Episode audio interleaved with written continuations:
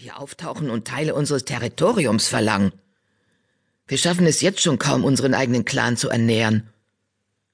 Rotstern trat nervös von einer Pfote auf die andere. Beute gibt es jetzt in der Blattgrüne genug. Aber was wird, wenn erst der Blattfall kommt? Dann wird der Donnerclan nichts davon entbehren können. Und der Schattenclan auch nicht, miaute Morgenstern. Sie starrte Wolkenstern mit ihren grünen Augen herausfordernd an. Mein Clan ist größer als alle anderen.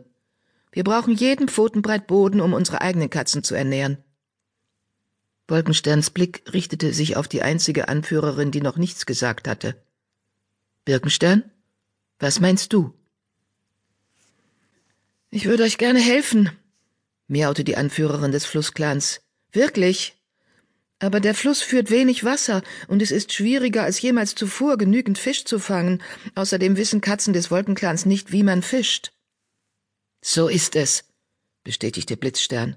Und nur Windkleinkatzen sind schnell genug, um Kaninchen und Vögel auf dem Moor zu fangen. Es gibt nirgendwo einen Platz auf unserem Territorium, wo ihr ein Lager aufschlagen könntet. Und was soll mein Clan also tun? miaute Wolkenstern. Schweigen breitete sich über die Lichtung aus. Dann brach Rotstern dieses Schweigen. Zieht weg! Richtig! In Blitzsterns Stimme war ein leises Fauchen zu hören. Unten auf der Lichtung erhob sich eine junge, schwarz-silberne Kätzin auf die Pfoten. Blitzstern, rief sie, als deine Heilerin muss ich dir sagen, dass es dem Sternenclan nicht gefallen wird, wenn wir den Wolkenclan vertreiben. Es hat immer fünf Clans im Wald gegeben. Blitzstern schaute auf seine Heilerin hinab. Du behauptest, du kennst den Willen des Sternenclans, Lerchenflügel. Aber kannst du mir auch erklären, warum der Mond noch scheint? Wenn der Sternenclan nicht damit einverstanden wäre, dass der Wolkenclan den Wald verlässt, würde er Wolken schicken, die den Himmel bedecken. Lerchenflügel schüttelte den Kopf. Wolkenstern riss ungläubig die Augen auf. Fünf Clans haben länger in diesem Wald gelebt, als irgendeine Katze zurückdenken kann. Bedeutet euch das gar nichts? Die Dinge ändern sich, erwiderte Rotstern.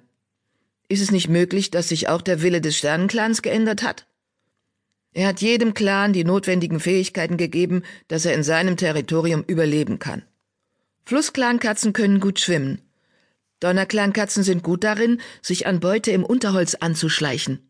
Wolkenklangkatzen können hinauf in die Bäume springen, weil es nicht viel Deckung in ihrem Territorium gibt. Bedeutet das nicht, dass kein Clan im Territorium eines anderen Clans leben könnte? Der Wolkenclan gehört nicht hierher, fauchte ein silbern gestreifter neben ihm. Lasst sie uns jetzt vertreiben.